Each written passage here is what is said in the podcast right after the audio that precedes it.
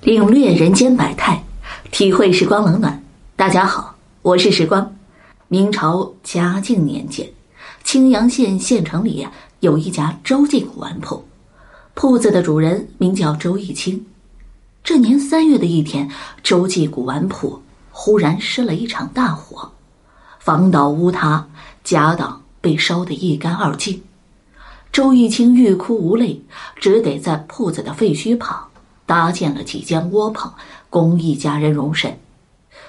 这天，周玉清望着那片废墟，发了一阵呆后，忽然想到：铺子里的古玩都被埋在了废墟下，也许有一两件仍完好无损，我何不将它们挖出来，用以度过眼下的难关？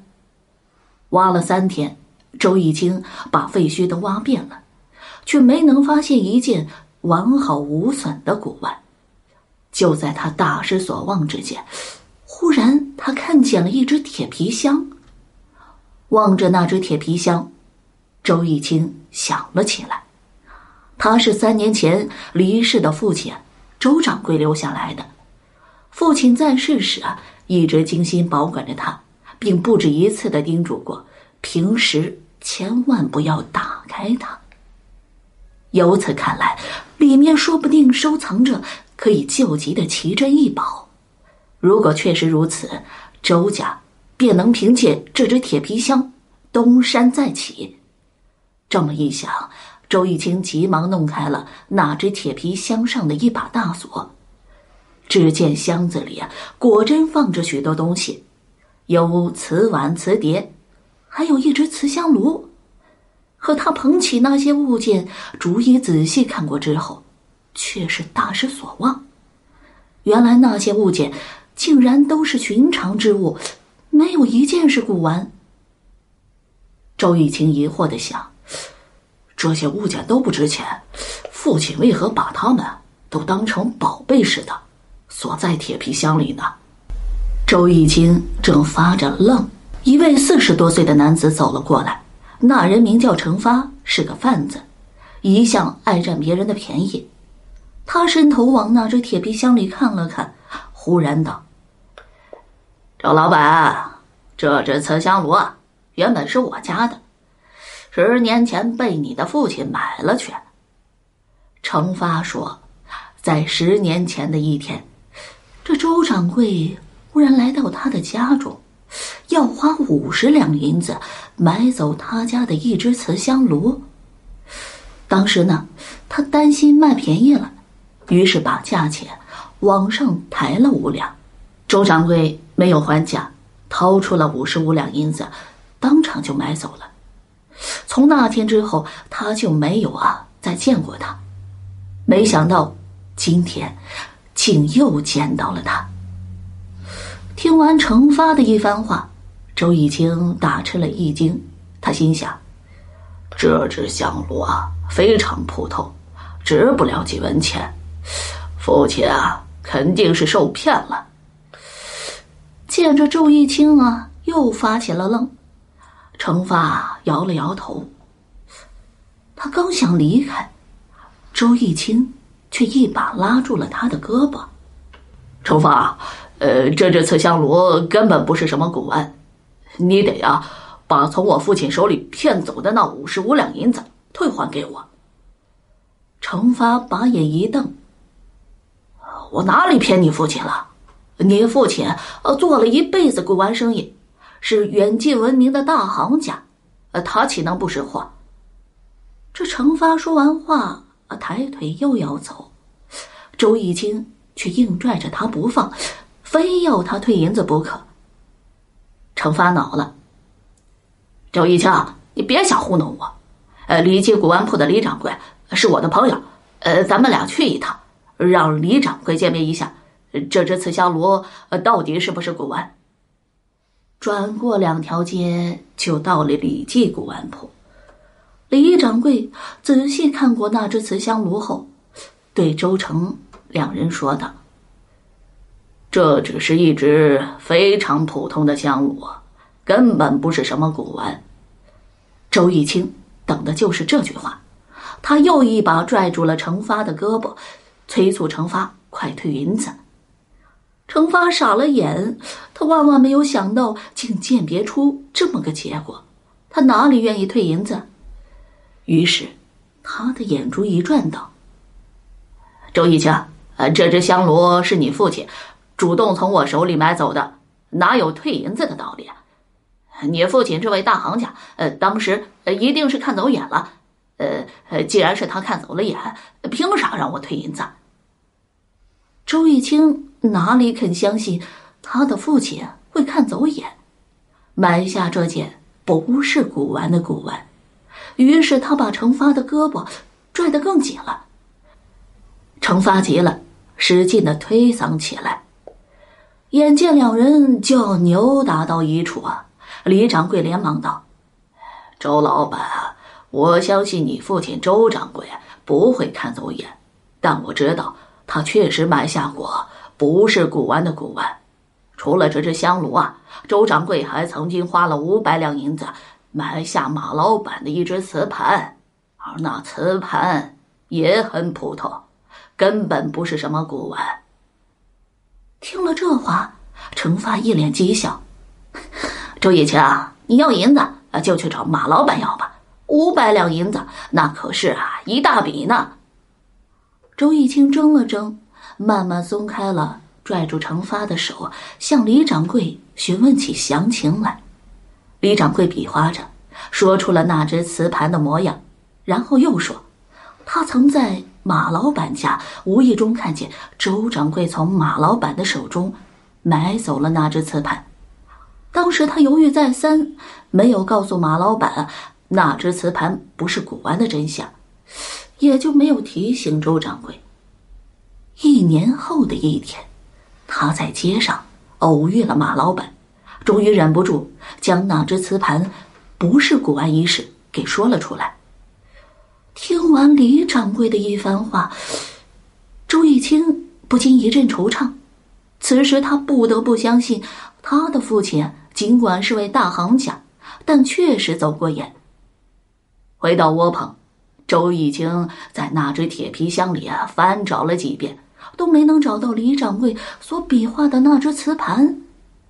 但他还是决定去一趟马家，他是这样打算的：马老板早就知道那只瓷盘不是古玩，如果我找上门去，他也许会退还那五百两银子。只要他不似程发那般无赖。周玉清知道马家搬到了四百里外的庐江县县城，第二天他便早早的上了路。赶到庐江县县城，周玉清打听一番后，进了马家的大门。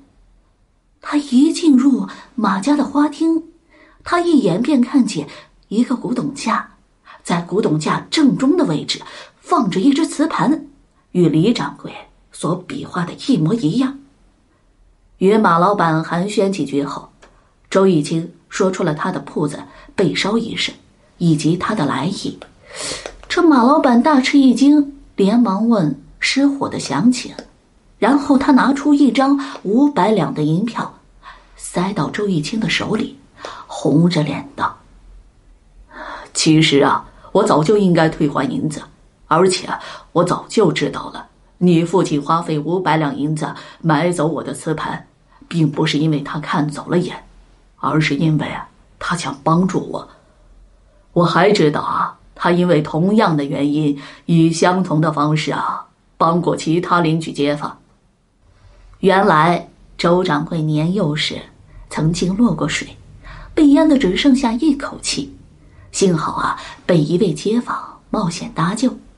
长大后，他因此格外古道热肠，见不得别人遇上为难之事。在十年前，程发的老婆病重，花光了家中的银子。程发急得团团转，在这节骨眼上，周掌柜找上门去，以五十五两银子的价钱买下了程发的那只瓷香炉。这样一来，程发便有了银子，治好了老婆的病。十一年前，马老板因为做生意被人骗得倾家荡产，想死的心都有，好在周掌柜及时上门买走了那只瓷盘，于是马老板重新看到了希望，用那五百两银子做本钱，重新做起了生意。本来呢，周掌柜可以借银子帮助街坊邻居，但他不愿意看到他们为还债而着急，所以每当有人遇到为难之事时，周掌柜总是买走他们家的一件不是古玩的古玩。马老板的一番话让周义清恍然大悟。怪不得那只铁皮箱里被父亲藏着那么多不值钱的东西呢，原来他们都是这个来路啊。揣起那张银票，周义清指着古董架上那只瓷盘问道。呃，这只瓷盘，呃，为何与李掌柜所说的，呃，被我父亲买走的那只一模一样？马老板回答道：“，那是因为啊，我有两只一模一样的瓷盘，另一只啊被你父亲买走了。现在我把剩下的这只啊当成了真正的宝贝，在马家歇息了一晚。第二天，周义清向马老板辞行。”马老板道：“我想随你一道去青阳县，我想去看望一下以前的那些街坊邻居们。”于是两人一道上了路。一路上，周玉清都在感慨的想：“哎，幸亏马老板不像程发那样耍无赖，有了这五百两银子，我就可以将房子重新建起来，不用住那又小又矮的窝棚了。”回到青阳县城，马老板急着去看望街坊邻居，周玉清则在窝棚里与全家人商量起了建造房屋之事。正商量着，许多街坊邻居走了过来，让周一清打开那只铁皮箱。周一清纳闷的打开了那只铁皮箱，街坊邻居们一个一个的掏出银子，塞到了周玉清的手里。拿走了铁皮箱里的物件，并说那些不是古玩的物件，都是前些年周掌柜从他们手里买走的。现在他们要将银子退还给周家。不一会儿，铁皮箱里只剩下了那只瓷香炉。周义清拉住一位街坊，问他们为何知道那些物件不是古玩。那街坊告诉周义清说。刚才马老板挨家挨户的说出了周掌柜前些年曾经帮助过他的事，并让大家伙去看看周家的那只铁皮箱里有没有被周掌柜当成古玩买去的各家物件。周玉清这才明白了马老板要与他一道回青阳县的用意。这时啊，程发一路小跑来到周玉清的面前，拔起锭银子。往周玉清手里一塞，周老板，这是五十五两银子，我退还给你。刚才啊，听了马老板的一番话，我才意识到，当年周掌柜确实是为了帮助我家，才买下的那只香炉。如果不退还银子，我还算个人吗？说着，程发捧起了那只瓷香炉，回家去了。周玉清清点了一下被退还的银子。竟有五百多两，他想，加上马老板退还的银票，除了建起房子，剩下的银子可以当本钱做些生意，一家人的生计啊，便算是有了依靠，真是太好了。如果当年父亲啊没有用这些银子帮衬别人，他们一定啊会在那场大火中啊毁于一旦的。他正想着。马老板走了过来，掏出一张银票，塞到周玉清的手里，道：“我借给你啊，一千两银子，你将古玩铺重新开起来吧。”周老板，你要记住啊，你之所以有东山再起的机会，全是因为你父亲当年帮助过别人。我希望你以后啊，也能成为一个愿意帮助别人的人。周玉清听后连连点头。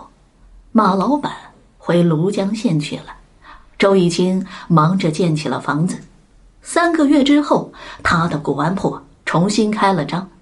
周玉清不知道，马老板对他瞒下了一桩事情。